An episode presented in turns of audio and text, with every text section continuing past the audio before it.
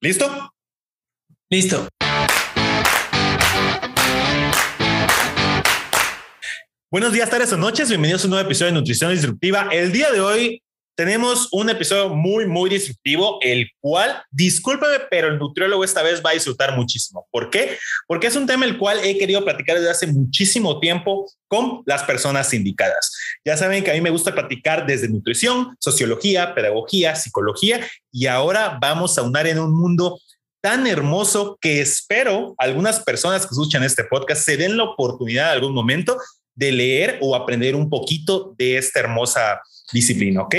Hablo de la filosofía. Vamos a hablar de lo que es la filosofía, alimentación, cocina, la manera en que se empezó a platicar sobre filosofía, la manera en que se extrapola, que también tiene que ver con el amor, el espejo, somos lo que comemos. Muchísimas cosas y espero disfruten mucho este episodio, tanto como yo lo voy a hacer.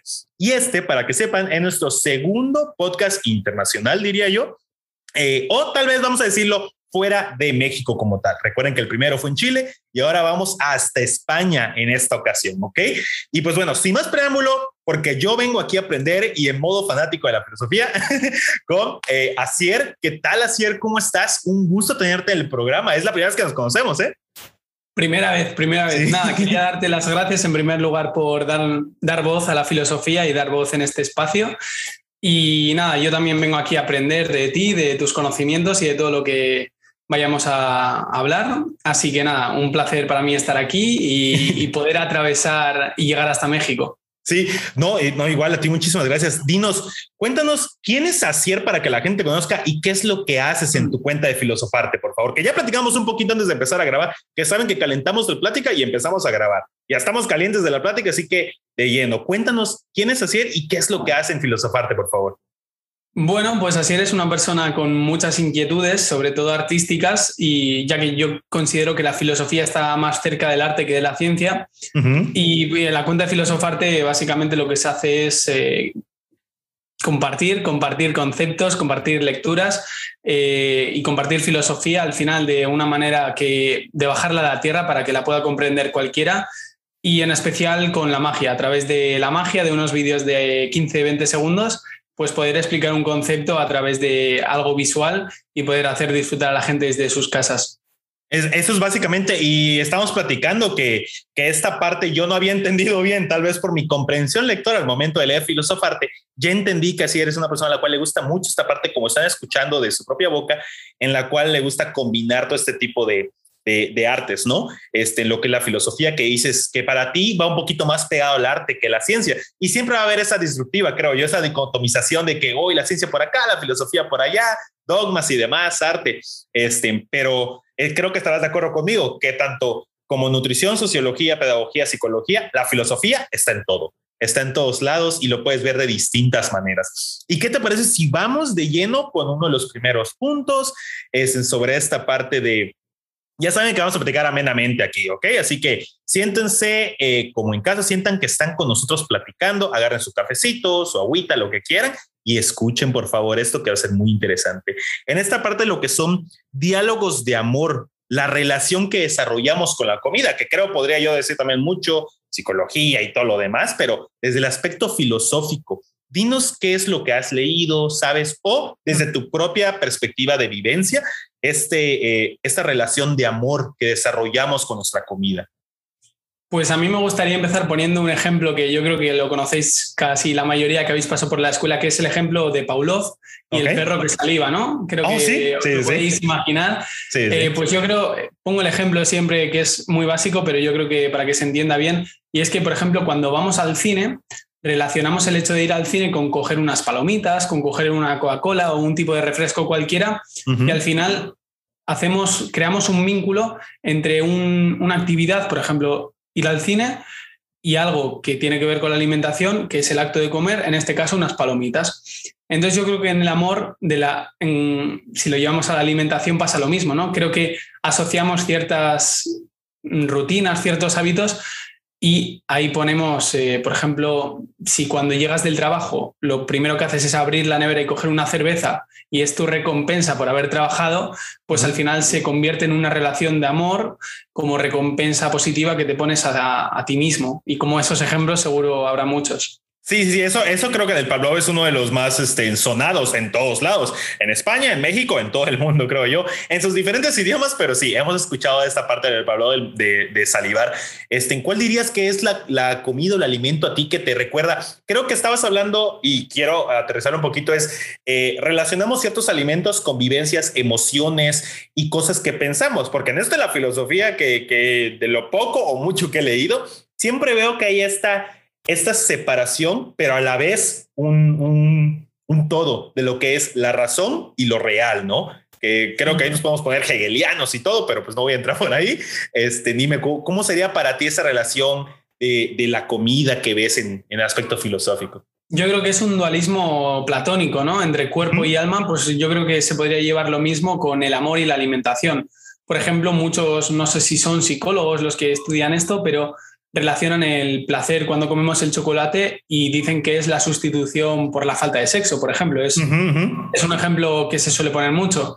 Y yo creo que al final muchos sabores también que nos recuerdan a la infancia, eh, olores también, yo creo que está muy, muy ligado. Y muchas veces creo que también tiene que ver la, no sé si llamarla adicción, pero sí quizás cuando estamos aburridos y no tenemos nada, ninguna actividad que hacer, tendemos a, pues la gente que fuma, coger un cigarrillo, encenderse el mechero y, fumar, pues con la alimentación creo que pasa lo mismo. En momentos de ansiedad o en momentos en los que tenemos la mente que no está en calma, que no está serena ni en paz, tendemos a coger esa comida que tenemos cerca y agarrarla y meternos en la boca.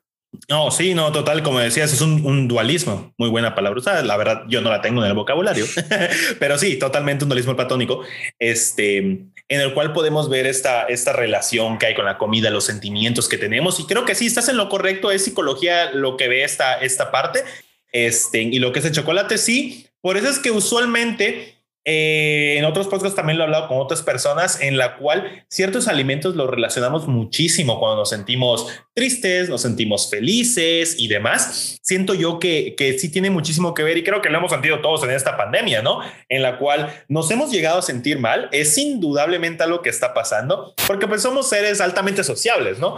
Este, en la cual queremos crear conexiones y demás y lo sustituimos en ese tiempo por algo eh, tan diría yo, banal en cierto punto como la comida, ¿no? Como la comida y otro tipo de actos, como dices, el amor y todo lo demás. Este, ¿has, ¿has, leído un poquito más sobre esta parte del amor? Porque yo sé que lo has platicado y he visto tus, publicaciones. Este, quiero que me des el punto de vista como de lo que has leído, de lo mucho poco, para ti, ¿qué sería este, este amor este, que, que existe alrededor de lo que, de lo que piensas?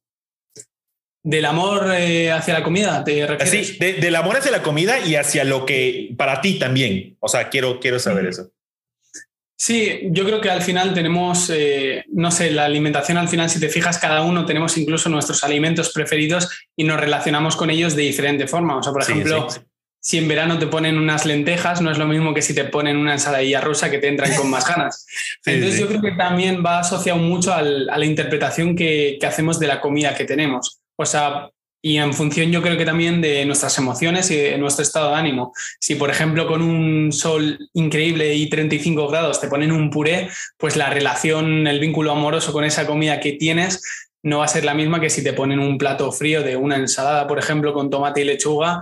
Entonces yo creo que también ahí está también la idealización hacia la comida, ¿no? Porque con el hábito también se idealizan ciertas comidas que quizás no sean tan increíbles como nos pensamos, pero si pones, no sé, o sea, unas lentejas no tendrán igual en verano que en invierno, también es porque asociamos nuestro cuerpo y nuestra mente se unen ahí y, es como, bueno, pues es nuestra relación así. ¿Y para ti cuál, cuál sería tu, tu, alimento ideal para cuando ayer se siente triste o cuando se siente feliz? Dime, ¿por qué quiero, eh, ya podemos saltar al siguiente punto, lo que es la comida es un espejo, ¿no? Somos lo que comemos. Que yo creo que esta idealización va muy de la mano con esta parte de que el espejo que puede ser una comida. Para hacer, dime, ¿cuál sería tu espejo en comida, tu, tu ideal?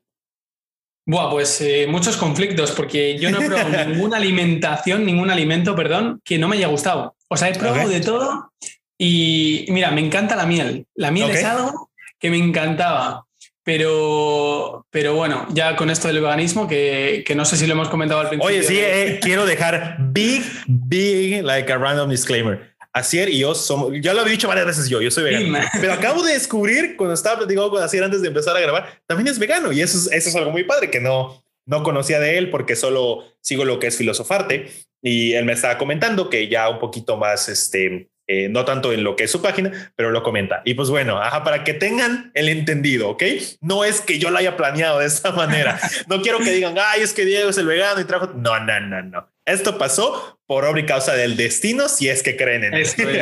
pero bueno, que continúa.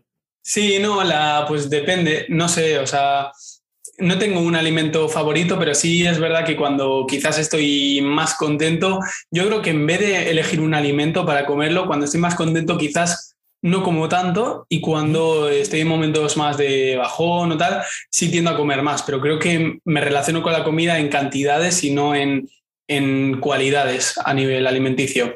Entonces, yo creo que le pasa a mucha gente que depende de sus estados de ánimo, tiende a relacionarse con la comida de una forma o de otra en cuanto a cantidades se refiere.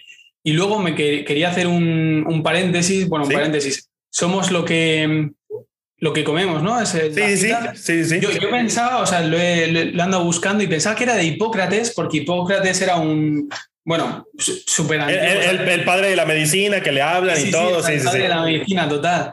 Y pensaba que lo había dicho él, pero resulta que no, que Ludwig Feuerbach, creo que, no sé si lo digo bien, es como el nombre de Darío Stanrider, que es... Si tú me lo dices así, yo te creo así. No sé cómo pronunciarlo. Yo me lo creo hasta yo, pero no sé si será así.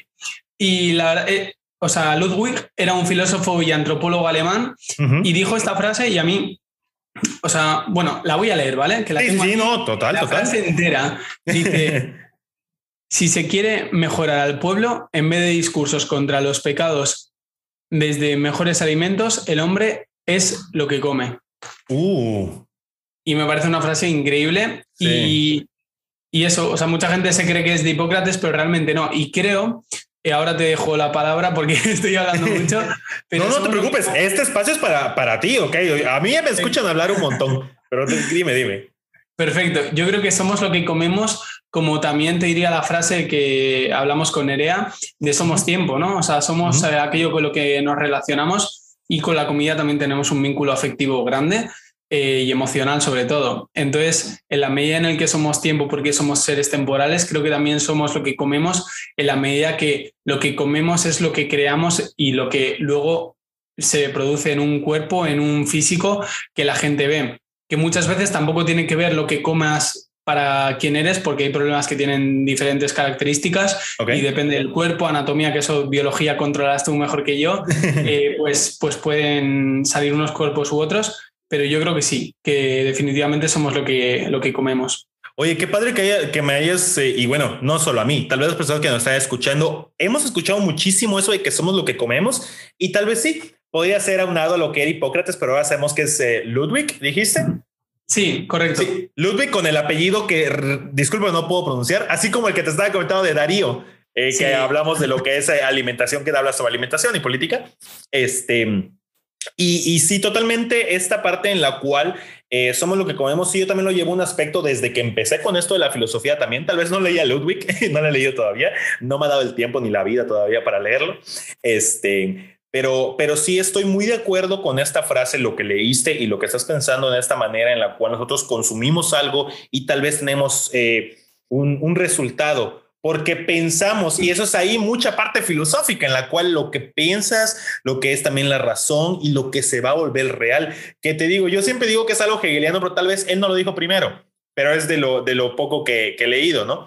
Este, y es algo que mientras tú lo pienses, mientras tú puedas eh, tener un, ideal o un, eh, un goal como tal, si lo estás pensando, puedes realizarlo. No hay nada que tú no puedas crear si no lo has imaginado primero. Y esa parte en lo que es, eh, también tiene que ver con el tiempo y demás que, que platicaste con, con Nerea, ¿no? pero no sé, pues, ¿encontraste algo más o quieres dar algún otro pensamiento sobre esta parte que la comida es un espejo? Sí, sí, sí. Me gustaría añadir que muchas, o sea, afirmo, creo que es una afirmación, somos lo que comemos, pero con un pequeño paréntesis, y es que no siempre. Porque como entraba antes, cada persona tiene un cuerpo, una anatomía, una biología y muchas veces está mal generalizar porque podemos eh, culpabilizar a la gente mm. en el sentido de que mucha gente se alimenta muy bien y luego puede tener sobrepeso y puede no ser culpa suya y puede ir al gimnasio y hacer ejercicio. Y yo creo que también aquí está un fallo que, por ejemplo, yo tengo libros de emprendimiento aquí arriba, pero una de las cosas que no me gusta para nada del emprendimiento y por eso me, me desvía la filosofía es porque afirmaban cosas rotundamente con las que pues eh, podía haber un paréntesis, podía haber un tal y no lo mencionaban. Entonces, creo que sí somos lo que comemos, pero con un pequeño paréntesis y sin olvidar a las minorías eh, que siempre se excluyen.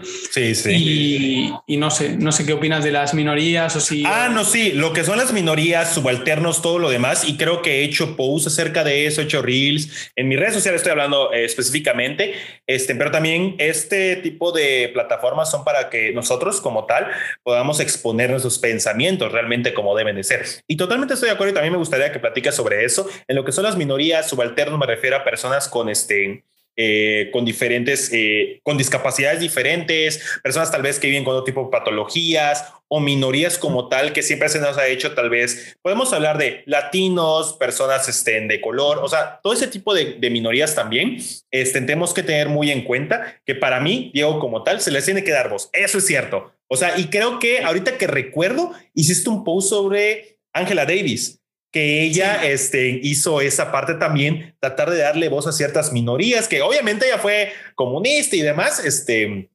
y tienes mucha razón, así como eh, te comentaba que dentro de lo que estoy leyendo, también dentro de lo que es la lectura de la filosofía y toda esta parte, es muy padre descubrir al mundo, que eso también tiene que ver con pedagogía.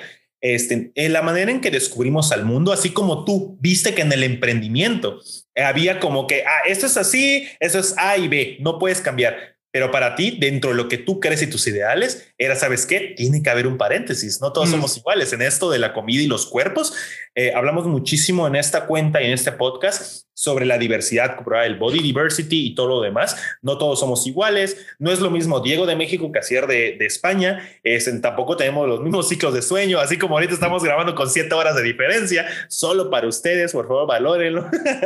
este, y, y esta parte de lo que son Solo minorías, sí, Diego firmemente cree que se le tiene que dar voz y voto a todo ese tipo de minorías, las cuales se ha visto que durante mucho tiempo en la historia, eh, sí, se tiene que revolucionar, se tiene que radicalizar, pero sin perder el sentido de la libertad, que cuando se radicaliza y se revoluciona sin el sentido de la libertad, que todos somos iguales, todos debemos ser liberados de igual manera, eh, sin sentirnos dueños de nadie, de nadie es el fin único de, una revolución, de emancipación, ¿no? ¿Y, tú qué piensas de esta parte de lo que son las minorías? Yo creo que me has dicho un concepto clave que es discapacidad, que yo, por ejemplo, a la gente que no lo sepa, he estudiado integración social y ayuda sociosanitaria.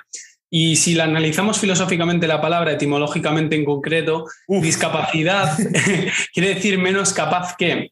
Entonces, claro, ¿qué es lo que pasa aquí? Que, por ejemplo, una persona eh, que se le llama discapacidad por el hecho de, por ejemplo, que vaya en silla de ruedas, es como que es menos capaz que otra persona que puede ir andando, por el hecho de que está normalizado el poder ir andando y tal.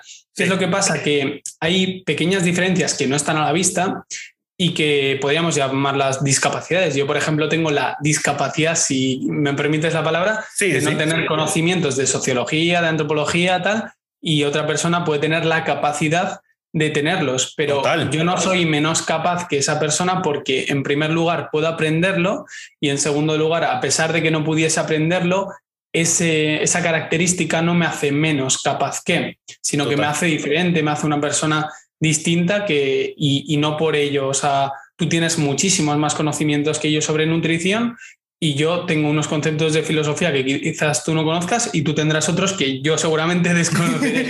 Total. Entonces, creo que eso no me hace ni más capaz ni discapacitado. Entonces, también lo que decía Foucault, ¿no? El, poder normaliza.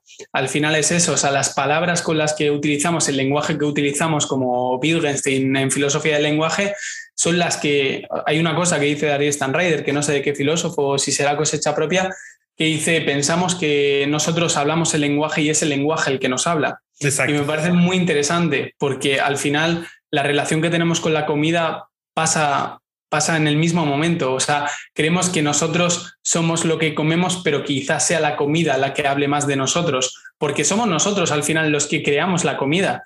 O sea, nosotros somos los que inventamos las barritas energéticas. Exacto, sí, no, no están en la naturaleza como tal, ¿no? Claro, claro. Entonces, al final pasamos, o sea, ir a un supermercado no es natural. O sea, no es natural a un supermercado, es normal, sí, ¿por qué? Porque lo hemos normalizado, pero no es natural. Entonces, en ese ámbito, nosotros que nos parece súper normal ir a un supermercado y comprarnos una barrita que tiene muchísimo azúcar y que ha sido creada por un humano y que ni siquiera ha sido, o sea, que mucha gente no se lo plantea como... No, creció en el árbol, como quien dice, ¿no? Para ponerlo en términos...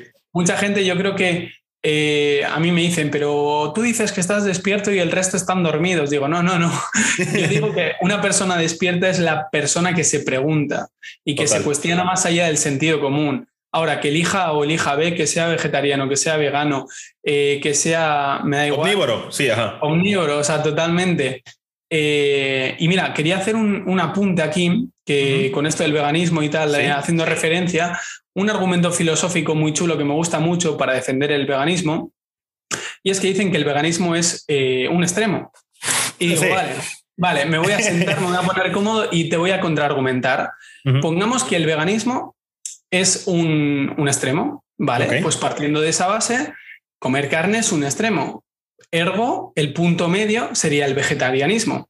Por tanto, las personas que acusan, omnívoras, que acusan al, al veganismo de estar en un extremo, estarían incurriendo en una falacia que es que, que, ellos también están siendo el extremo y que el único punto medio es el único punto en el que no está ni A ni B.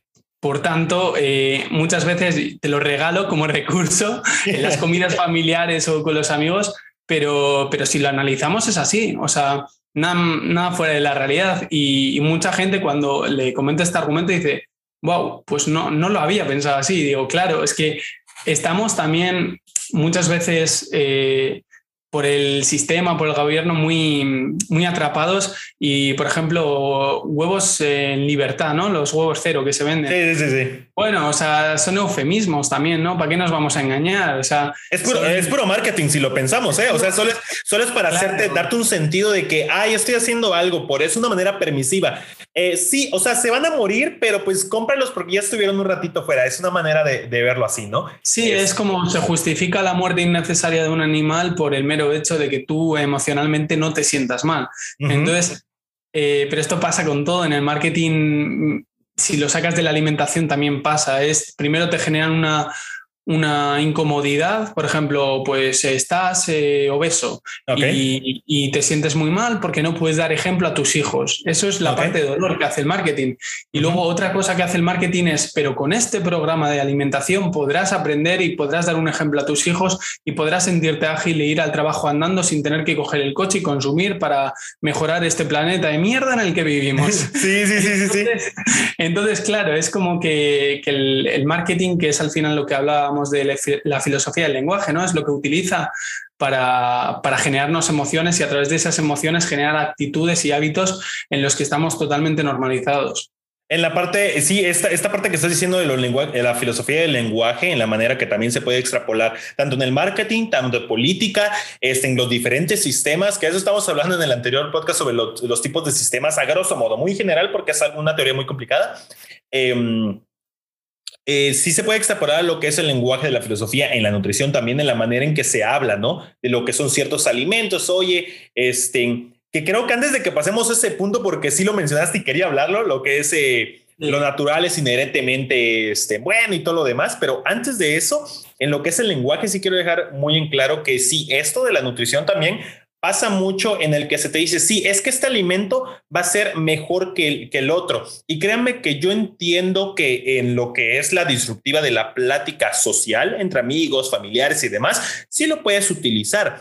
Pero eh, como decía Asier y como yo también decía, hay que tomar en cuenta un paréntesis que no todos somos iguales, no todos vamos a reaccionar de igual manera entre las palabras que se utilizan para referirse a nosotros como personas y la manera en que se nos va a presentar ciertos alimentos. Así como estabas diciendo de que tú, eh, tu argumento para defender al veganismo era lo que extremo o no, yo estoy totalmente de acuerdo contigo. O a y yo tengo otro tipo de argumentos, obviamente, ¿no? De que cuando me dicen, oye, es que es muy extremo, este, Eh, sí, no, dime en qué, en qué sentido es extremo, extremo en que te estoy quitando algo en lo cual tú ya estabas normalizado por el poder que se impuso sobre ti, como decía Foucault, que creo que la cita completa es el poder crea resistencia, no crea resistencia, sino normaliza, ¿no? Este, Totalmente. Sí, sí, sí. Eh, y, créeme, no es que entienda uh, mucha Foucault, la verdad, pero pues de lo poco que entiendo es eso. Este, la manera en que se tiene que hablar con otras personas, en la manera que se divulga tanto filosofía como se divulga nutrición, tiene que ser desde un aspecto en el cual utilices el mismo lenguaje, creo yo, utilices el mismo lenguaje, un lenguaje no neutro como tal, pero es un lenguaje este, generalizado, que todos podamos entender, así como tú haces la manera en que divulgas filosofía, lo haces por medio de trucos, de magia, de evidenciar lo que son las falacias. Ahí es donde aprendí esta falacia en la cual vamos a hablar de lo natural.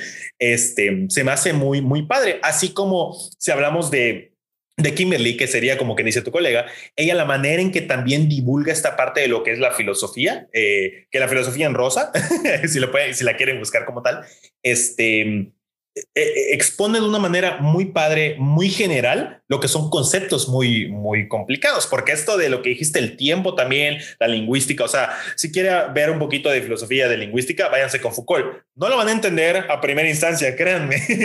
Este, así como si vas con Heidegger y que vas con el tiempo, no le vas a entender a la primera pero la manera en que nosotros podemos llegar a normalizar las palabras que se nos están diciendo, tanto en filosofía, nutrición, sociología, lo que quieran, es leyendo, es tratando de entender y platicando con las personas indicadas. Por eso es que yo estoy platicando con Acier, porque quería platicar sobre filosofía y comida. Solito no lo iba a entender, tal vez iba a dar ciertos conceptos medio raros, pero con él estoy entendiendo muchísimo de lo que tiene que ver esta parte de lo que son diálogos de amor, relación de la comida, lo que es la comida es un espejo, somos lo que comemos, hablamos también de minorías.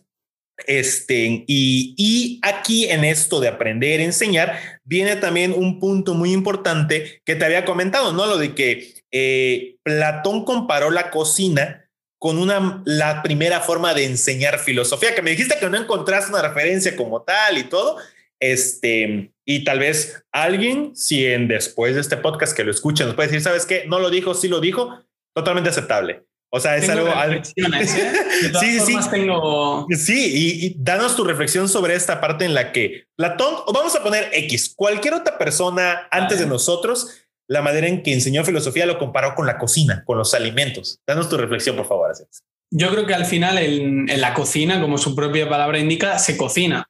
Entonces, al final, nuestra cabeza, nuestro pensamiento, fabrica pensamientos, fabrica preguntas, fabrica todo tipo de conocimientos eh, y reflexiones y creo que al final eh, se podría comparar bastante bien con lo que es la cocina, ¿no? Los fogones y todo. Eh, cuando el alimento se crea a base de cocinar durante diferente tiempo, depende del alimento. Entonces yo creo que al final los pensamientos funcionan igual, ¿no? O sea, tú te haces una pregunta, ¿por qué venimos? Eh, ¿qué es, ¿Cuál es nuestra función aquí? ¿Por qué existimos en lugar de no existir? ¿no? Preguntas existencialistas. Eh, y nada, se me ocurre con, con ese tipo de preguntas, claro, al final hay que reflexionar. Entonces, se cocinan, se cocinan. Esas preguntas van poco a poco, en el fuego a fuego lento, ¿no? Como se dice, y luego terminan en un, en un plato riquísimo que es una reflexión filosófica. Y, creo que está, está guay compararla así, ¿no? O sea, de una forma en el que poco a poco, con el pensamiento crítico, a través de preguntas, a través de lecturas diferentes, eh, podemos crear un, un, buen plato.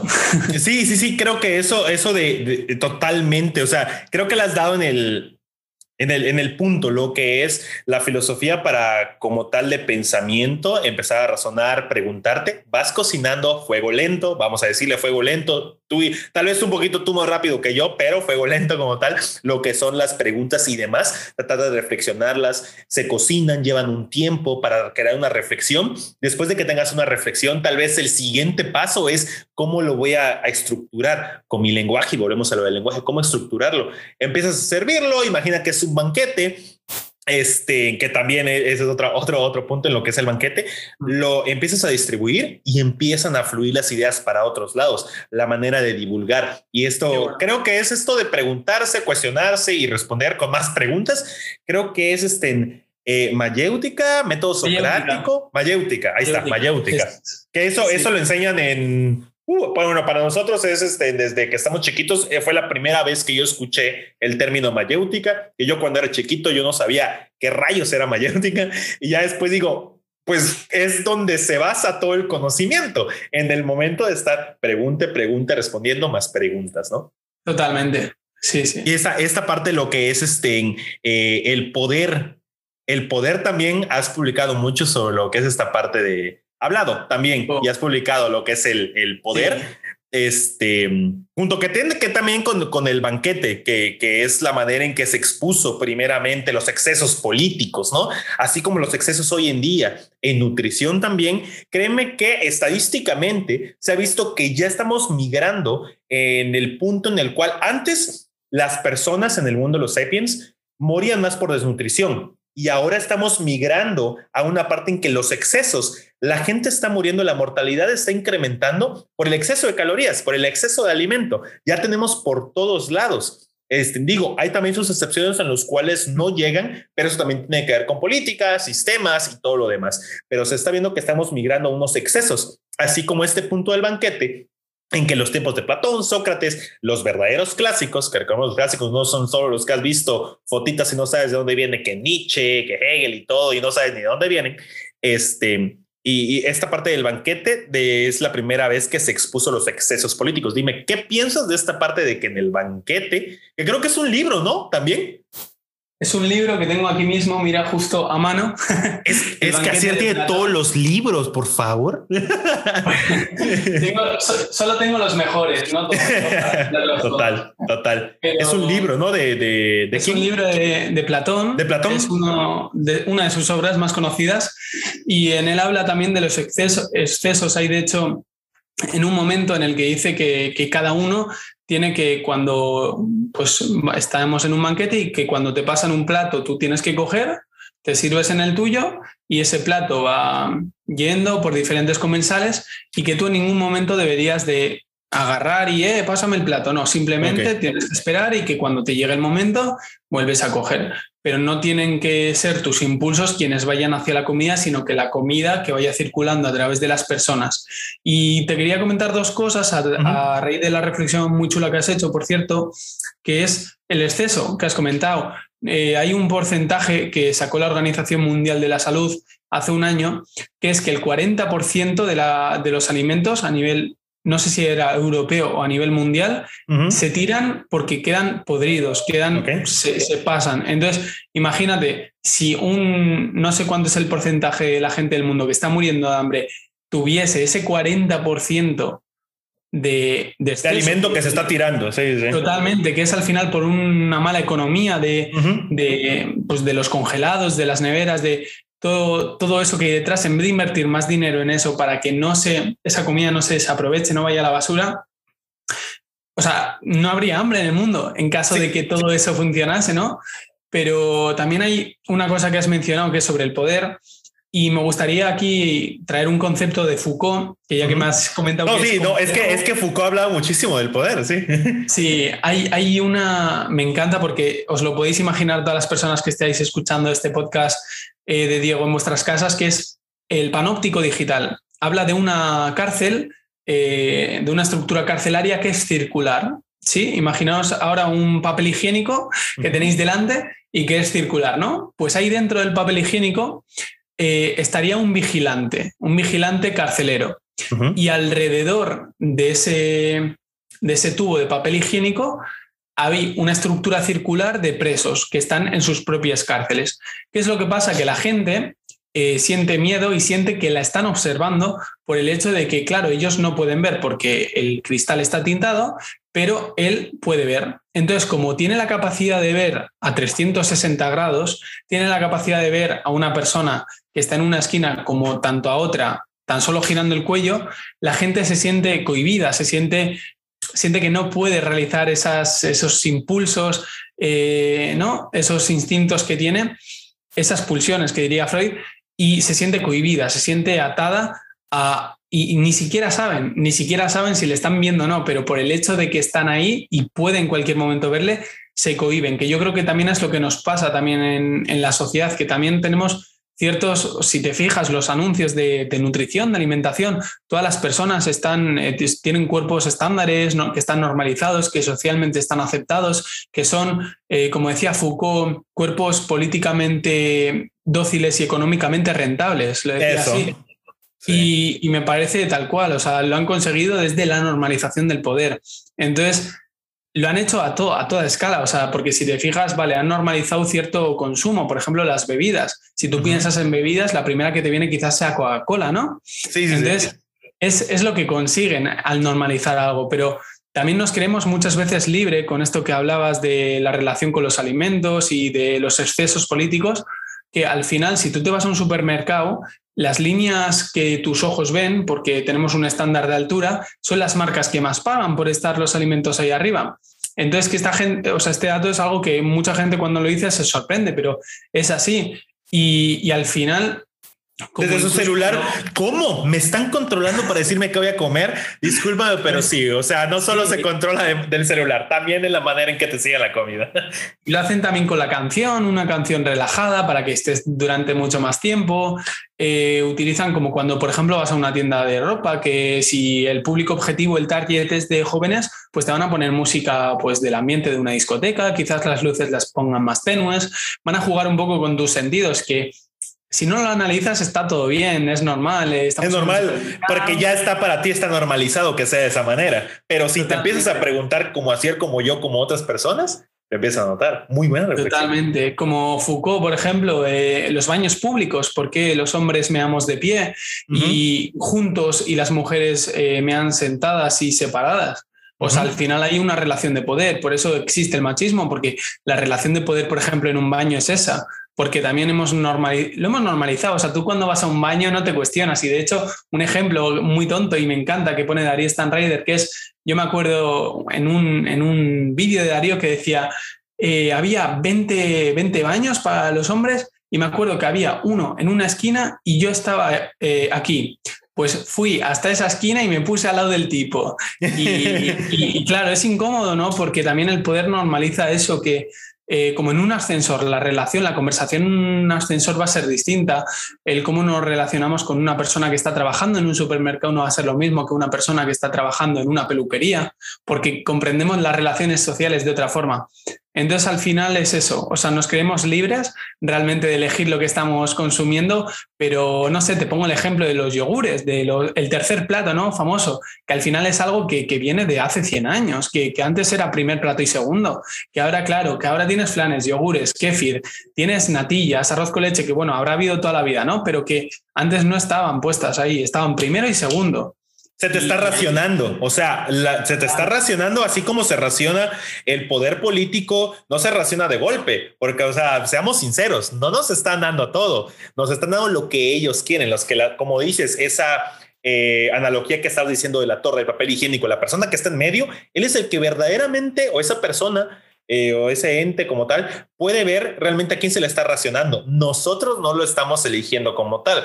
Eso de que siempre nos dicen que la oferta, demanda y demás, Sí y no. O sea, no, sí tenemos cierto poder, pero se no, el mismo poder nos dice hasta cuánto. Y esos los excesos políticos, como Platón empezó a decir en el banquete que se racionaba la comida, no es que tú puedas pedir tu comida y agarrar el plato, hiciste muy buen punto, sino que vamos a decir, no, Platón decía, no, hasta que yo te diga, porque digamos, él, eh, no, no es que haya pasado, la verdad no he leído el banquete, este, no me siento listo para leerlo, tal vez es algo complicado para mí todavía. Lo recomiendo, es muy sencillo, ¿eh? sí, bueno, voy, a tratar. Empecé con apología de Sócrates, de, sí, apología, este, ese y, y, Voltaire, que, de diálogos y todo lo demás. Este, que también haciendo esa parte, ahorita antes de que se me olvide esta, lo que es eh, la analogía que hiciste de lo que es el poder, el, el, cómo se raciona como tal, como si fuesen alimentos, sí pasa. Este, y lo sabemos, ¿no? Eso ya es, es definitivo. Y como mencionabas, también Foucault habla muchísimo de esa parte. Em, y otra cosa que también cuando le, me acuerdo que leí Voltaire y lo que es la importancia del diálogo y la tolerancia, em, había un, un, dato el cual vi de que te has preguntado por qué solo los lugares, digamos, entre comillas, de alta alcurnia tienen em, pequeños jardines enfrente. Porque desde esos tiempos las únicas personas las cuales podían darse el lujo de tener grandes este, jardines bien bonitos, podados y demás, eran las personas de alto poder adquisitivo. Las personas que estaban tal vez en la monarquía y demás tenían ese alto poder adquisitivo para, para poder poner eh, eh, ese tipo de lugares enfrente. Y no era algo necesario. No era necesario, era por puro gusto y vanidad que decían, puedo tener un lugar enfrente de mí que puedo tener podado todos los días porque puedo, porque tengo y demás. Y sigue pasando en nuestros días. Si se pueden analizar, este, y esto lo dijo una persona que estuvo dentro de física y filosofía, ¿eh? ¿ok? Y la importancia del diálogo nos hace reflexionar que sí, si ustedes se dan cuenta, los lugares que van a comprar en bienes raíces siempre, y si se ven así súper guau y bonitos y todo, tienen un, un, jardín enfrente. ¿Por qué? Porque se sigue utilizando de que ah, si tienes un jardín enfrente del cual puedes tener podado y bonito, es porque tienes un poder adquisitivo este, en alto, y es lo que estabas comentando del poder, ¿no? Sí, de hecho me ha recordado a dos citas, una de, de, Foucault creo que es y otra de Hannah Arendt. Foucault que decía que somos sujetos sujetados y luego Hannah Arendt que decía que deberíamos, esa, eh, deberíamos ser sujetos sujetos a derechos, ¿no? Y esos mm. al final, yo creo que mucha, la mayoría de sujetos nos creemos sujetados a derechos, pero realmente lo que estamos sujetados es al poder, ¿no? y, me gusta mucho porque al final cuando tú no te cuestionas eh, lo que haces, por qué lo haces, por qué vas al trabajo, por ejemplo, el trabajo está muy, un ejemplo clarísimo, que es generalmente en el trabajo, no sé, en México, pero aquí en España son ocho horas de trabajo. También, también. sí, ¿no? También. Pues tenemos súper eh, normalizado que ocho horas es correcto, que no es explotación, pero la pregunta que os hago aquí a todos, si podéis poner en los comentarios de Spotify o, hablarle a Diego, que, es, ¿por qué ocho horas? O sea, ¿por qué no es explotación? ¿Por qué no se considera que estamos explotados todos por trabajar ocho horas? Eh, porque al final, si os fijáis, ocho horas dormimos, ocho horas trabajamos y ocho horas tenemos para nosotros mismos. O sea, de 24 horas tenemos ocho horas para hacer lo que queramos. O sea, nos creemos libres en un sistema en el que trabajamos ocho horas y está súper bien y está Claro, lo que pasa aquí es la recompensa, ¿no? Lo que hablamos al principio de Pavlov. Al final de mes tú ves esos mil euros, esos dos mil, los, el dinero que sea, y tú te sientes bien porque puedes pagar algo que te viene dado también, que es la luz, el agua y todo, y al final es como, uff, qué bien que puedo pagarlo, ¿no? sí. y, es como, wow, qué conformistas y qué... Sí, sí. De hecho, eso que estás diciendo es, eh, estás entrando en un aspecto sociológico. O sea, y es aunado con filosofía, porque bueno, hablando, yo sé que tal vez estamos diciendo que nos encanta Foucault, porque lo mencionamos mucho, pero es que Foucault veía esta parte de la filosofía lingüística que estamos hablando también, es en filosofía y sociología. Y estás hablando exactamente de lo que se habló Sharauda, lo que es análogos, nefrópata y un sociólogo vegano, en lo que he aprendido con ellos en esta parte de sociología también y filosofía, es de que este tipo de sistemas, es cierto, normaliza y sí, estamos tan arraigados a que tiene que ser así, pero ¿quién nos dijo que tiene que ser ocho horas? El mismo sistema. o sea, el sistema como tal nos ha dicho que son ocho horas, ¿por qué trabajar? Muy, muy buena reflexión y tiene que ver mucho con esto que el poder se raciona igual con un plato de comida. La comida que quieras, la que tú creas que te mereces, créeme que te la están racionando. Digo, este, si estás en un cierto punto normalizado en que tiene que ser así, no hay ningún problema, como dice Acier. El problema es como no te cuestionas por qué está pasando todo esto. Y en la manera en que te cuestionas, te preguntas, investigas, te emancipas. Y ese, como vuelvo a decir, es el fin único de lo que es la liberación. Y ahí hay una cosa, eh, si me permite señalar, en el momento en el que pensamos, decía Foucault, ya estamos siendo sometidos por un poder. O sea, Da igual lo que estés pensando ahora, está, está ese pensamiento ya ahí el poder haya actuado. O sea, si vas, por ejemplo, voy a comprar, el poder ya ha actuado, el poder ya está en un supermercado. Entonces, allá donde piensas que tú eres libre, o sea, así, ah, mira, jo, qué bien, tengo un micrófono y suena increíble. ya, pero bueno, pero, pero lo he comprado, forma parte de un sistema económico, estoy dentro de un sistema capitalista, ¿no? De cierto mismo social, todo. Y es como, bueno, eh, pues sí, eh, soy libre, pero ¿dónde compro? compro en Amazon, compro en eBay, ¿dónde? O sea, al final, claro, tienes ciertas Claro, al final, pues mucha gente te dirá, no, pero la libertad es eso, ¿no? Al final tú eliges entre la variedad que no, No, es cierto. Bueno, permíteme dudar y permíteme también hacer aquí la distinción que hemos hecho antes, ¿no? Entre lo normal y lo natural. O sea, bueno, una cosa es natural y otra es normal, pero mucha gente tiende a estos conceptos como que se disfrazan, ¿no? También al poder le interesa eso. Eh, bueno, pero es normal que, que vayas a una pizzería a comer con tus amigos. Bueno, es normal. Eh, bueno, pues eh, bueno, lo tenemos normalizado y por eso pasa a ser normal, pero normal, si lo analizamos filosóficamente, sociológicamente, antropológicamente, me da igual, pues podría generar un debate de si es o no normal. Así, este, y creo que ya podemos entrar al último punto para poder seguir este, platicando de toda esa parte. Lo que es el punto que me interesaba muchísimo también es de lo natural es inherentemente bueno. Ejemplo, lechuga y lo antinatural es inherentemente malo, o el vinagre o fermentación o ácido acético. Porque yo vi que, que pusiste un tipo de, de falacia, creo, falacia eh, que, que, pusiste y que si pueden ver un poquito ese contenido de, de las falacias que pone Acier, está, está muy padre, me hizo pensar mucho. Cuéntanos qué, qué piensas de esta parte de lo que es la falacia natural o que la natural es bueno porque sí o lo este lo que lo antinatural entre comillas eh, es malo de por sí. ¿Qué, piensas de esa parte? Pues hay una falacia que se llama falacia populum, que es lo que la gente, la mayoría, el rebaño piensa. Entonces, mucha, o sea, a mí se me ocurre pensar racionalmente y con total sentido común, pienso que la lechuga es buena porque es natural y que el vinagre no lo es porque no es natural. Bueno, eh, sí y no. O sea, yo contemplo que es más natural una lechuga porque brota de tal, pero ¿qué le echas a esa, o sea, qué le echas a la tierra? Vinagre balsámico. a tu ensalada y en la tierra estás poniendo fertilizante, o sea. Totalmente, o sea, claro, bueno, al final sí, si lo haces tú, si tienes tu huerto, si lo haces sin químicos, ahí te defendería que es bueno lo natural, pero una lechuga que que compras en un supermercado de natural con todos los fertilizantes que pueda tener, bueno, permíteme dudar acerca de, dicha lechuga, de si es su estado natural. Y luego mucha gente aquí defenderá, no, bueno, pero eh, eso es, eh, era natural antes, ahora con los nuevos sistemas de fertilización, bueno, pero ya estamos hablando de normal, no de natural. Entonces ya nos vamos a otro debate distinto. Confunden siempre la palabra, ¿verdad? Creo yo, o sea, el lenguaje. Y eso, volvemos a esa parte, el lenguaje es clave. Claro. Al final normalizamos la naturalización y es como, bueno, pero son cosas distintas, hay que separarlas. Al final, si quieres eh, tener un debate racional, súper abierto y en, que no haya pinza, no haya...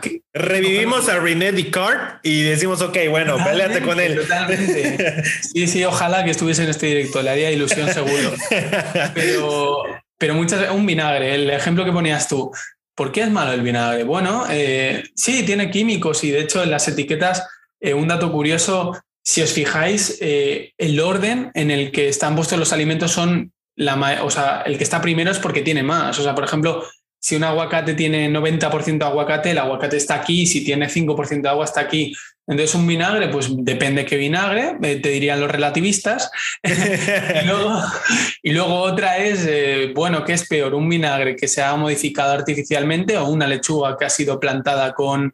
Y también las máquinas, o sea, que no es lo mismo una máquina, eh, un tractor que lo está haciendo que una persona, porque al final eh, quieras que no, la Tierra yo creo que, no sé si es energía, no sé cómo llamarlo, pero al final una tierra que se trabaja, por ejemplo, con una máquina, pues yo, yo que no tengo ni idea de agricultura, y, eh, irme al perfil si queréis debatirlo, pero al final sufre más con un tractor, con una máquina, o sea, el humo que saca lo está ahí en la tierra. El, colateral, el colateral de que una máquina esté en la agricultura a que un humano lo haga. Totalmente. Al final creo que hay que tener bastantes factores mm, en la cabeza para hablar de si lo natural es lo mejor o claro, porque sí, lo natural, eh, coincido, es lo mejor, es lo mejor en el momento en el que esa cosa que es natural no viene la normalización y te dice, bueno, pues le echo aquí un poquito de, de cosa buena para que crezca la lechuga, un químico súper bueno y bueno, entonces ya ahí se, se va. Entonces, defendiendo lo natural como natural puro, sí creo que es mejor. pero sí no tenemos en cuenta esos químicos que generalizando muchísimo están en la mayoría de productos que consumimos. En todo. Sí, eh, eh, ah, bueno, eso te iba a preguntar, ¿no? Eh, aquí se le dice orgánico. En España se le ah. dice ecológico, ¿no? O bio. Orgánico también. Orgánico, ok, ok. Orgánico, ecológico, sí. Depende del este, marketing que quieran utilizar, depende.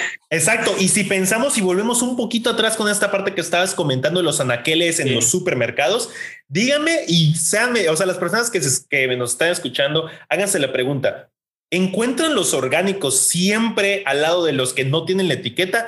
Y la mayoría del tiempo van a ver que no. Siempre los orgánicos, ecológicos o bio, como le quieran decir, van a estar en un apartado solitos ellos. ¿Por qué? Porque obviamente quieren que, además de que les va a dar un cierto estatus, el precio es muchísimo eh, más alto la mayoría del tiempo, este, es por etiquetas y en esta parte de lo que es natural y no.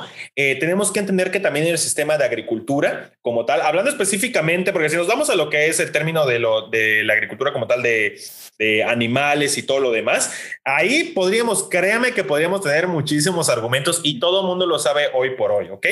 Este, en contra de lo que es los colaterales que estaba hablando Acier, de lo que es una, una una persona como tal cultivando o una máquina, ¿no? Pero en esta parte lo que son alimentos entre orgánico, ecológico, demás, este, tenemos que entender también que nuestra sociedad hoy por hoy no sería lo que es sin eh, lo que son los alimentos, eh, díganle, genéticamente modificados o tal vez los tipos de agricultura que se están usando. No son los de siempre. O sea, aquí en México como tal, yo tengo raíces mayas, así para que sepas. este, y, eh, y lo que es, antes se utilizaba un tipo de agricultura muy diferente a lo que es hoy. ¿Ok?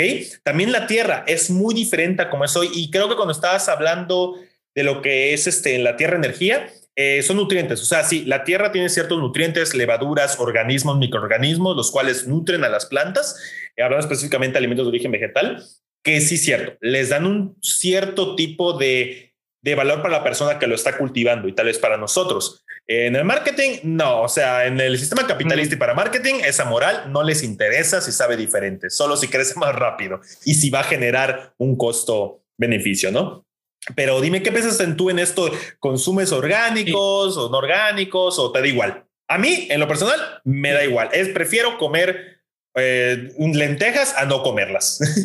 Sí, a mí yo no, no suelo mirar, o sea, sí es verdad que a veces ciertos alimentos sí me voy ahí, pero generalmente no, encima no hago yo la compra, por tanto tengo un control increíble, pero eh, también me gustaría añadir una cosa que es la oferta y la demanda. al final, por ejemplo, es lo que ha pasado con las leches vegetales, ¿no? Antes, no sé si tú hace ocho años que eres vegano, Sí. Antes las leches vegetales, aparte de que su existencia parecía nula, el precio era muy caro y ahora se ha, iba a decir normalizado, tengo la palabra ya instaurada en mi cabeza. Foucault, Foucault nos está hablando desde el más allá. Está, en el cajón, no quiere Está en el cajón. sí, sí. Y, y nada, que al final los productos no nos somos conscientes de que funcionan muchas veces por bueno, muchas veces no, no nos damos cuenta muchas veces de que funcionan por oferta y demanda. Entonces me hace mucha gracia también eh, ciertos comentarios ¿no? acerca del veganismo, del vegetarianismo, sobre, eh, ya, bueno, pero el veganismo es más caro. Bueno, es que, ¿qué tipo de sociedad somos? Te quiero decir, somos una sociedad que consume consumo animal cada comida, en el segundo plato, si no es se, te ha dicho que tiene que haber, y es lo que decías también de normalizar la palabra. Si yo te digo proteína, obviamente tú eres vegano, como yo. Ya podemos pensar en otra cosa. Pero antes de eso, si yo te digo proteína, ¿qué es lo primero que piensas?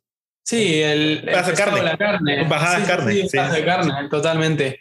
Sí, al final es como que tenemos eso instauradísimo en el cuerpo y, y es lo que decías. O sea, tenemos normalizado que ciertas cosas provienen de, por ejemplo, la vitamina B12, ¿no? Que es súper importante para las personas que somos veganas eh, pues mucha gente no sabe que las lentejas, por ejemplo, hay. Y otra cosa muy importante es, no es la vitamina, es la vitamina que tu cuerpo absorbe. Ese es otro, ese es otro debate. Entonces, claro, eh, si no somos conscientes, uno, de lo que hablamos porque no nos hemos informado en el caso de alimentación, yo no soy ningún experto, pero por ejemplo con el veganismo he extendido mis conocimientos y, me da mucha rabia cuando una persona intenta contraargumentar sin, o sea, con totalmente, de, o sea, digo, hay una cosa en filosofía que se llama doxa, que es la opinión. Y otra epísteme, creo que era, si no me equivoco, que significa conocimiento. Entonces, no, no van de la mano. Entonces, una persona que, que, tiene una opinión es como si tú estás hablando de lo que tiene que ser. Imagínate que dices, eh, el mundo tiene que ser, todo el mundo tiene que consumir y reducir su consumo de carne. Y luego están las personas que es lo que debería de ser. Entonces, Exacto. Son, son dos debates totalmente distintos. Entonces, una persona que no sabe de un tema, hablar de cierto tema, encima, claro, un tema que está normalizado, la gente te da la razón.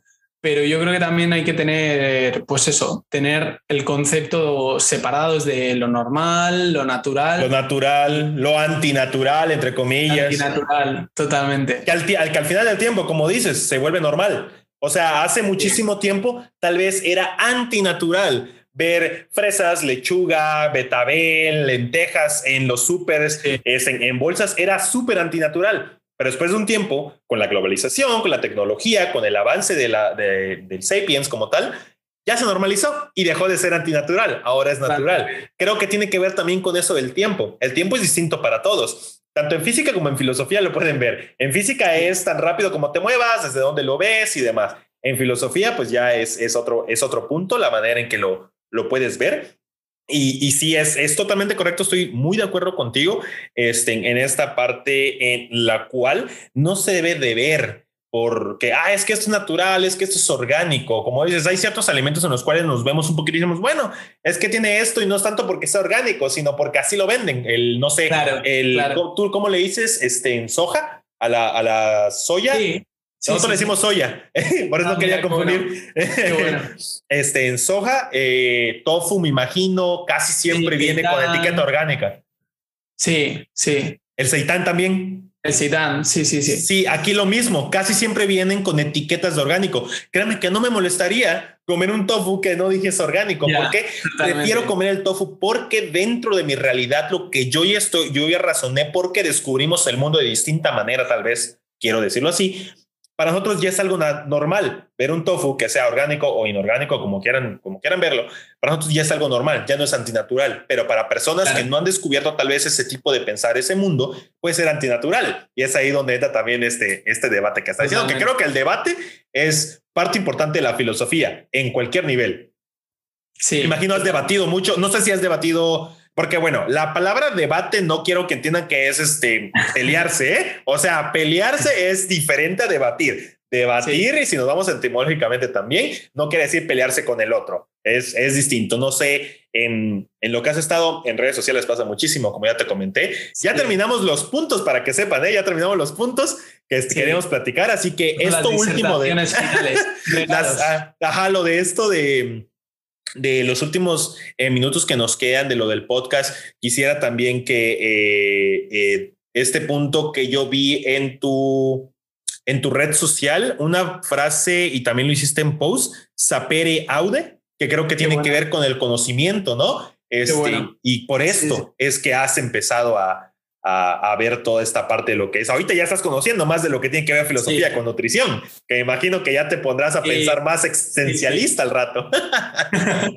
sí, totalmente. Mira, es, es, una preciosa frase para terminar. Yo creo que es increíble que es eh, atrévete a saber, ¿no? Que nos pasa en la filosofía, pero creo que en la vida, en cualquier ámbito, eh, en las relaciones de pareja, en las relaciones de amistades, cómo nos relacionamos el amor con la alimentación, con la nutrición, con diferentes ámbitos, y creo que es muy importante hacerse la pregunta, como he dicho antes. Yo creo que al final la gente que, que tiene una visión diferente del mundo, los locos, los revolucionarios, los artistas, creo que tienen una visión rompedora que va más allá de la pregunta que ha normalizado el poder, de qué utilidad tiene la filosofía. Bueno, pues quizá la filosofía sea un saber inútil, pero por eso mismo porque es improductivo para la sociedad, porque la filosofía no da dinero, porque la filosofía no es una gran multinacional que pueda hacer rico a hombres heterosexuales blancos en una ciudad. O sea, no, esa, por eso mismo hay que, yo creo que el valor de lo inútil hay que abrazarlo eh, y al final atrévete a saber es abrazar lo inútil para un sistema, pero lo útil para uno mismo, que al final si lo analizamos así, cada uno somos individuos y deberíamos abrazar lo útil para nosotros para luego ser útiles si queremos serlo para el sistema. Ajá, no, somos, no somos empresas, no somos empresas. No somos empresas. Entonces, yo abrazo la utilidad para uno mismo para poder luego, en caso de que quieras poderla producir, poderla reflejar en la sociedad, en un estado, en un poder que te, que te coge y, y te sujeta, como diría Foucault, pero también para hacernos nosotros mismos, o sea, para crear unas bases de conocimiento que no sean las que nos han educado desde pequeños, salirnos del sistema para poder luego entrar desde otro punto de vista, entrar a una casa pero entrar desde la puerta trasera o subirnos al tejado de una casa si quieres y ver cómo se ve de ahí la casa, porque se ve distinto. No es lo mismo vivir en un quinto que en un segundo. Yo, por ejemplo, vivo en un quinto y, y claro, o sea, se ve la vida de otra forma. Pues con el pensamiento es lo mismo. Si te atreves a pensar de una forma eh, pero no tienes que, hacer filosofía o ser un filósofo para ello, basta con leer un libro, con reflexionar sobre una cita, como hemos hecho con los puntos maravillosos que has, anotado, o sea, con eso basta. Que es, eh, sí, o sea, es hermosa la manera en que estás diciendo cómo descubres el mundo y cómo lo has descubierto y cómo lo has moldeado. Tengo el mismo pensamiento que tú, siento, y yo, y te admito honestamente, yo hace mucho tiempo pensaba que este tipo de cosas, leer filosofía, leer pedagogía, a mí no me servían como tal, porque digo, bueno, yo soy nutriólogo, tengo que hacer solo ciencia y tengo que estar así de cuadrado. Em, estaba equivocado, erróneamente, ¿ok? O sea, horrible. No sabía lo que me estaba perdiendo, además de no poder leer este tipo de cosas. Me estaba privando totalmente de nutrir lo que era mi mente, mi cuerpo, la manera en que me relaciono, la manera en que hablo, me expreso y además me ha servido también muchísimo para seguir divulgando nutrición. O sea, es la para mí esa es la practicidad que he visto dentro de la filosofía. Me ha abierto la puerta a tratar de leer otro tipo de cosas de otra manera. O sea, eh, y, quiero que, vayamos a este punto que estábamos platicando. ¿Te acuerdas la primera pregunta que yo te hice cuando encontré tu, cuenta, no? Este, eh, les dije que yo empecé con Voltiel sobre el diálogo, la importancia de la tolerancia y demás. Pero hasta ahorita, por decir, lo, más reciente que estoy leyendo que me gusta mucho es de Paulo Freire. No sé si lo ubicas, es un eh, brasileño, eh, pedagogía, pedagogía del oprimido. Es una persona brasileña, habla de pedagogía del oprimido y cita muchísimo a Hegel.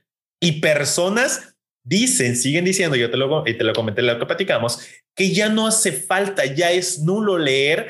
Em, no quiero decir que no, no, ah, bueno, clásicos y, y, Kimberly tal vez diría clásicos. No, no, no, no. Los clásicos son los, los este, presocráticos o los de la antigua Grecia y demás. Pero personas que para nosotros son clásicos. O sea, no tenemos 100 años nosotros, tenemos veintitantos y para nosotros son clásicos.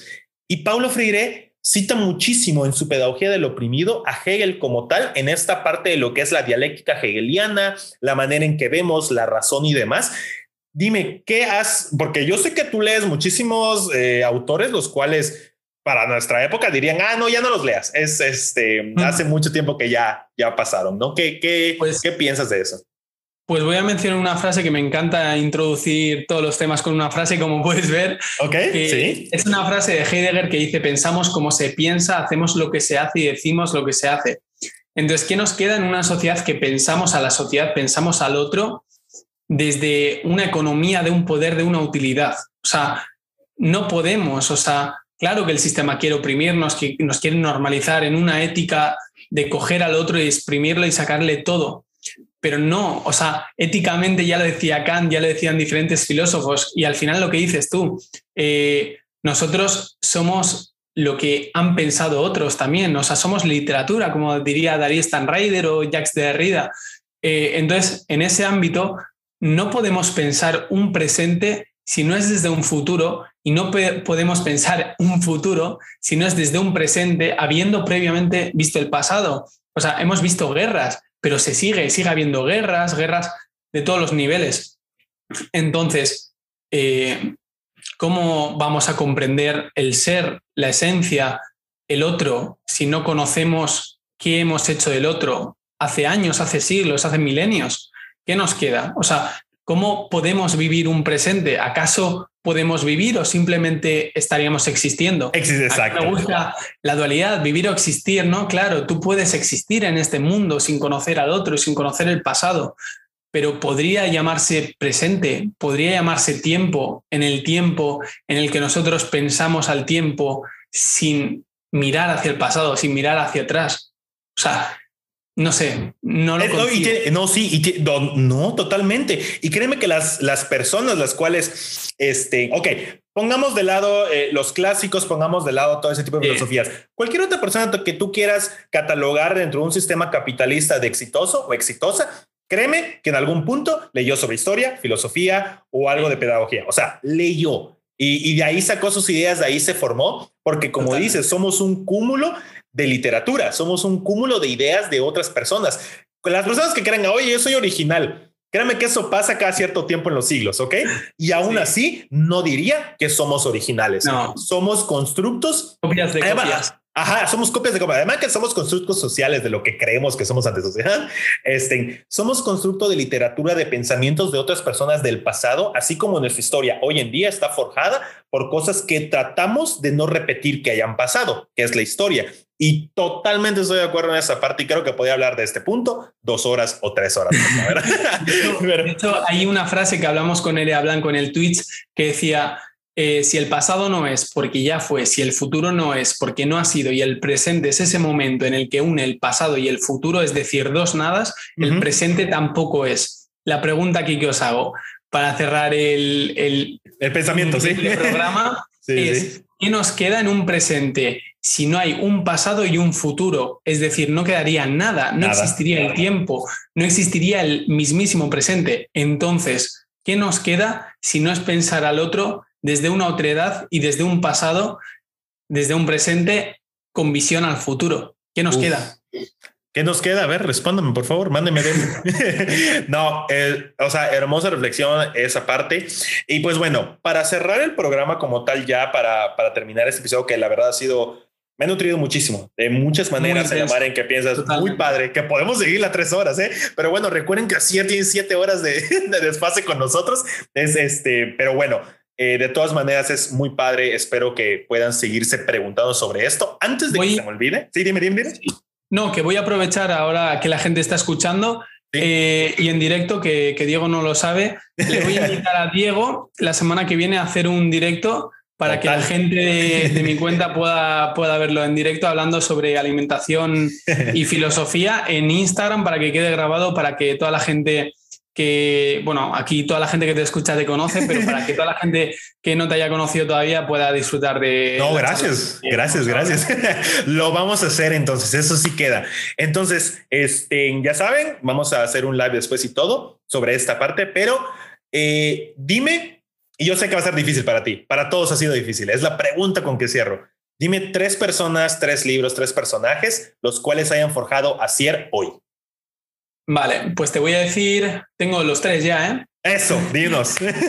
Mira, en primer lugar, mi infancia la creó un personaje de Disney, que, tengo un odio increíble a Disney, pero justo de esa película y ese personaje, no, mira, tengo este pendiente de aquí, hecho por la película del Planeta del Tesoro, que es una uh. película que a mí me marcó mucho y creo que me, bueno, me, me siento identificado por ese personaje y creo que ha forjado gran, grande mi personalidad, hablando ahora aquí del poder y de la normalización si recordamos la película y echamos vista atrás, podemos ver cómo era una persona que le detuvo la policía, que, se metía en escándalos, que luego se fue a vivir una aventura increíble. Entonces, al final, con ese personaje me siento súper identificado. Otro que lo descubrí a los 16 años, que es un mago, que se llama, es argentino, porque las mejores personas, yo siempre digo, están en Argentina o alrededores, eh, que es René Laván. René Laván, el mago que solo tenía una mano, la gente lo recuerda por eso. Y, me gusta porque contaba historias y al final creo que la filosofía, hay una cita que dice que la filosofía son eh, historias eh, o pie de páginas de Platón, ¿no? Algo así, la podéis buscar. Eh, y luego un tercer personaje que no es una persona, sino que es un libro, pero creo que el libro dice mucho de la persona. Aquí estaría también el debate de la filosofía de si se puede separar el arte de la, o sea, la obra de arte del artista, pero bueno, eso da para otro, para otro totalmente otro episodio completo. Otro episodio. Eh, sería Los sueños de Einstein, que es un libro de uh. Alan Leichman. Lo he querido comprar y no, lo he querido comprar y no, lo encuentro. Wow, wow. Pues es increíble, ¿eh? Si lo, te puedes hacer con él, yo la verdad que habla sobre el tiempo, es Einstein conversando con Beso, que, es un amigo suyo, y plantea diferentes escenarios en los que la temporalidad es distinta. Hay un momento en el que es el fin del mundo, un momento en el que el tiempo pasa más lento en las montañas y la gente se va a vivir a las montañas porque ahí el tiempo pasa de otra manera.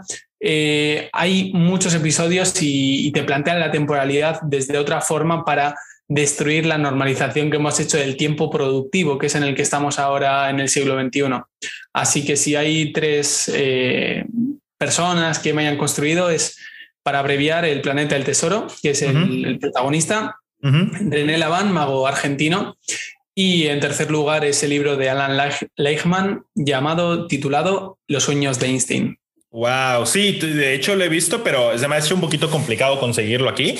Este, pero bueno, sí, es, es un must, o sea, tengo que tenerlo, porque sí, eh, ahora que también escucho eh, tu reflexión aparte de eh, acerca de este libro, lo, lo quiero.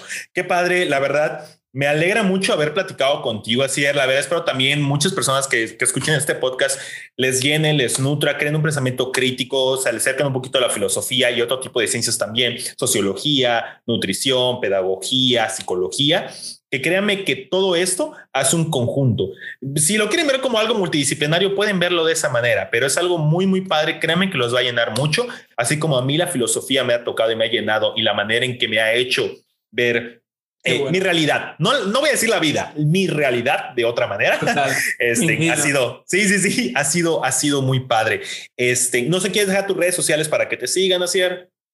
Sí, pero antes eh, me gustaría darte las gracias de nuevo, que aunque lo haya hecho, me siento súper agradecido de estar aquí, de que la gente pueda disfrutar de, escucharme, o sea, México, España. Sí, eh, sí, ¿eh? siempre de la mano y, y, me gusta que a pesar de las diferencias horarias hayas, pues eso, contactado conmigo y yo el primero que, accede a todo. Así que nada, gracias a todas las personas que estáis ahí, a ti en especial, Diego. Y nada, eh, la única cuenta que podéis seguir en caso de que queráis sape de Aude es barra baja filosofarte. Y nada, pues ahí podéis investigar, podéis ver magia y, nada. Y podéis ver magia con filosofía y todo, ¿eh? Así, ah, el directo, ¿eh? No se vayan a perder el directo. Y el directo estará, estará en la cuenta. Muchísimas gracias, Asier, la verdad, por tu tiempo, por lo que nos has estado comunicando y demás. Este, la verdad, yo sé que muchas personas se van a nutrir de esto, van a querer seguir hablando de esto y qué padre. Espero que puedan seguirnos. Recuerden que este tipo de plataformas es para eso, para platicar, para nutrir y para crear pensamiento crítico y poder emanciparnos de lo que, como ya hemos platicado mucho en este podcast, está normalizado. Ok, pues bueno, me despido. Yo soy Diego Cajún y esto fue Nutrición Disruptiva. Me despido sin antes recordarte, sé disruptivo.